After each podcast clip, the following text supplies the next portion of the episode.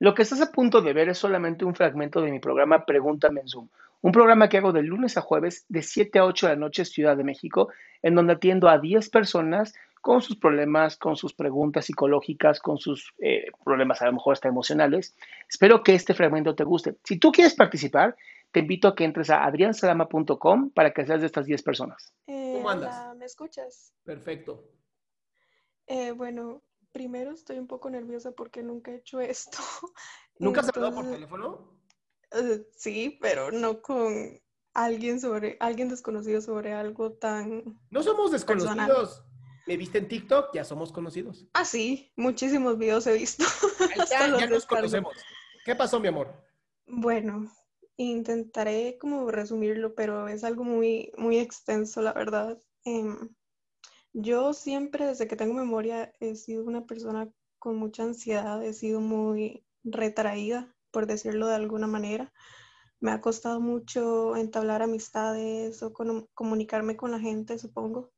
Siempre he tenido esta necesidad de quedarle bien a los demás, de demostrar que, que puedo hacer esto y que siempre doy el 100%. Em, hace aproximadamente dos años, en mi último año de, de colegio, para las vacaciones, em, un- de un día para otro me enfermé, de que me dio un ataque de ansiedad y estuve llorando toda la noche.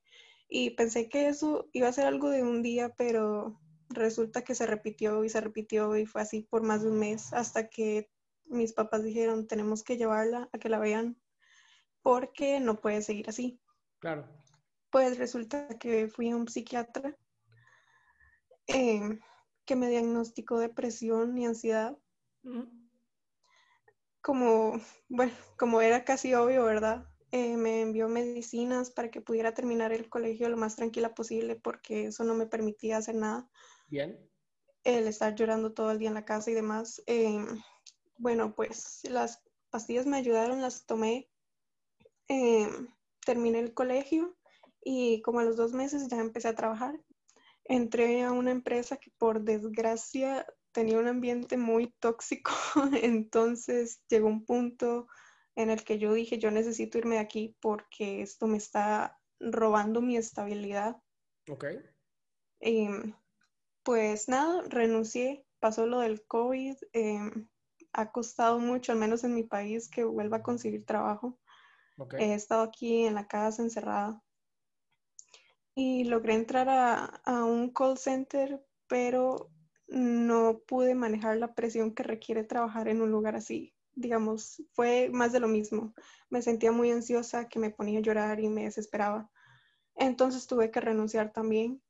Me siento en un punto en el que estoy estancada porque siento que estoy cayendo en lo mismo, me siento mal de nuevo y cuando intento hablarlo con alguien, pues es como, pues mira, las cosas no están tan mal, puedes estar mejor, esto es solo un mal día y yo no es un mal día, son unas malas semanas, son malos meses, o sea, no es algo con lo que yo esté lidiando un día y se me quitó.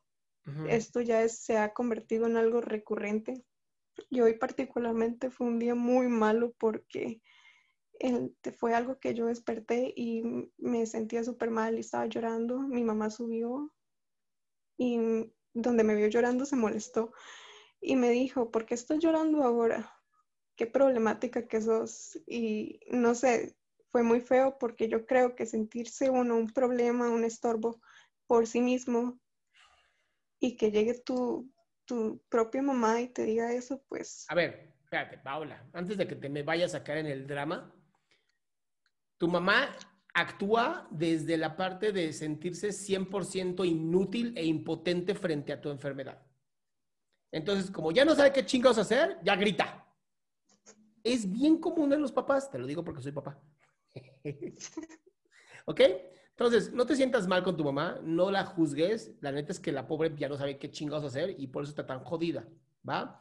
es que eh, siento que el problema es que cuando yo se los comento, no me dicen nada, no buscan cómo decirme, mira, vamos a ver cómo lo vamos a resolver. Es Si que ellos no pueden resolverlo, mi amor. ¿Qué quieres que hagan? ¿Magia? Pues no, pero Bien. al menos lo único que pido es sentirme apoyada y no lo siento. Amor, ¿vives en casa de tus papás? Sí, ¿Tienes comida? sí.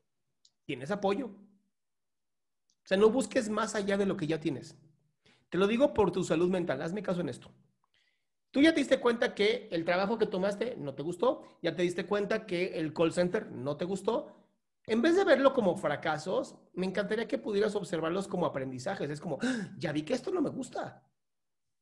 Y en vez de joderte la existencia a los 19 años, digas, voy a seguir probando cosas.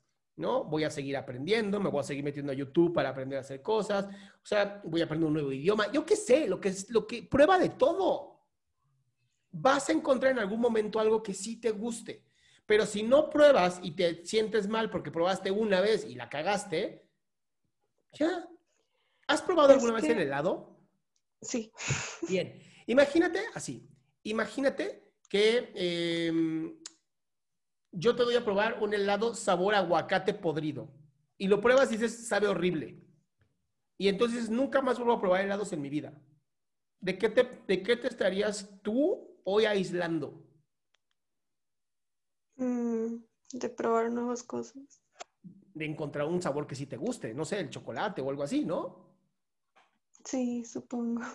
No, no supongas. Es real, Adrián lo dijo. Es que, como, como te digo, el problema es que siento que ya no hallo la manera de sentirme bien, digamos. Amor. No he, dejado de, he dejado de comer, no tengo No es el problema. No es el problema. Lo estás viendo como un pinche enorme monstruo gigantesco que te genera muchísima ansiedad. No es el problema. Eso. Hoy me he dado cuenta que uno de los problemas que tengo es que estoy recayendo en la depresión. Correcto. Uno. Uno de los problemas, no el problema. Uno de los problemas. Y estás recayendo en la depresión porque también seguramente no estás teniendo tu disciplina, no estás haciendo ejercicio, comiendo bien aunque no tengas ganas, este, estudiando, haciendo cosas que aunque no tienes ganas hoy, sabes que las necesitas. Ahora, también yo lo haría con el médico, a lo mejor hay que ajustar la dosis, también puede ser. No está mal. Pero si no lo intentas todo, si no te pones a probar, nunca lo vas a saber. De acuerdo, muchas gracias. Va, mi cielo. Y eso va para todas las personas que han padecido o padecen depresión. Se da muchísimo en estos casos de pandemia, aumenta cabrón la depresión, porque caemos en este estado de no saber qué diablos hacer. Pónganse a hacer ejercicio y comer bien, se los prometo. Es el primero y lo mejor que pueden hacer. 20 minutos de ejercicio diarios es una belleza de lunes a domingo, ¿va? Qué gusto que te hayas quedado hasta el último. Si tú quieres participar, te recuerdo adriansaldama.com, en donde vas a tener mis redes sociales, mi YouTube, mi Spotify, todo lo que hago y además el link de Zoom para que puedas participar.